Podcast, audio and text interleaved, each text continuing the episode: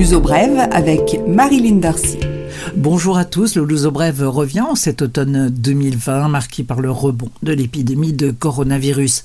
Et à propos de la Covid, le passage à l'état de calamité au Portugal, il est en vigueur depuis jeudi 15 octobre par décision du Conseil des ministres.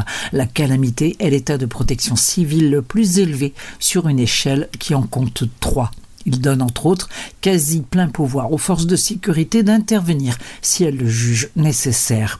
Outre les restrictions en vigueur, comme l'interdiction d'acheter et consommer de l'alcool sur la voie publique et les restrictions des horaires de fonctionnement des commerces et restaurants, le nouvel État réduit à 5 le nombre de personnes par groupe dans la rue, limite à 50 le nombre de personnes lors des fêtes familiales, interdit les fêtes étudiantes et porte à 10 000 euros les amendes liées au non-respect des règles par les personnes collectives.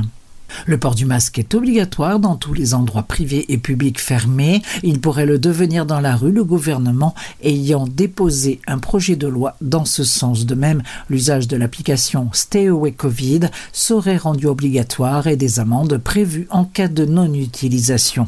Aux députés de trancher, ce sera le 23 octobre.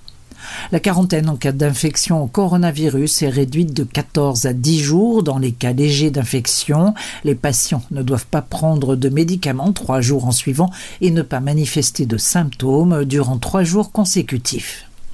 Le gouvernement a déposé son projet de loi de finances pour l'année 2021. La Commission européenne doit l'examiner avant que le texte soit soumis aux députés de l'Assemblée nationale. Le Parti socialiste au pouvoir, sans majorité absolue au Parlement, va devoir compter sur des voix de l'opposition pour pouvoir faire passer ces mesures. L'Ozo Brève reviendra dans les prochaines semaines sur quelques-unes de ces mesures emblématiques. Une enquête de l'association lisbonense des propriétaires révèle que près de 60% des locataires ont cessé de payer leur loyer depuis l'épidémie au Portugal. Un chiffre important à prendre avec précaution. L'échantillon des propriétaires interrogés est seulement de 320. C'est faible et ne peut donner qu'une tendance. À noter que les aides d'État concernant les loyers sont maintenues jusqu'à la fin de l'année. Une mauvaise nouvelle pour les voyageurs de et vers le Portugal. Ryanair annonce des restrictions de vol pour la période de fin d'année. La réduction du trafic devrait être de 40% et sont concernés la Belgique, l'Espagne, l'Allemagne, l'Autriche et le Portugal. Plusieurs bases vont fermer de novembre à mars. C'est le cas de celle de Toulouse en France. L'uso brève, culture. La page culturelle de Lusobrel, la Festa du cinéma français, elle se poursuit jusqu'au dimanche 18 octobre à Lisbonne. Ce sera le jour de clôture avec entre autres les films De Gaulle à 19h et Mon cousin à 22h au cinéma Saint-Georges. Le cinéma hexagonal sera diffusé dans 5 villes au total jusqu'en novembre.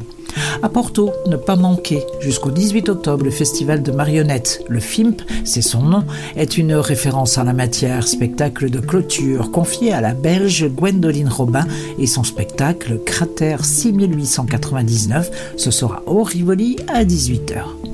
Signalons, dans un genre très différent, la mise en ligne de la plateforme digitale sur le commerce avec histoire, Commercio com História, un répertoire de 212 commerces d'intérêt au Portugal.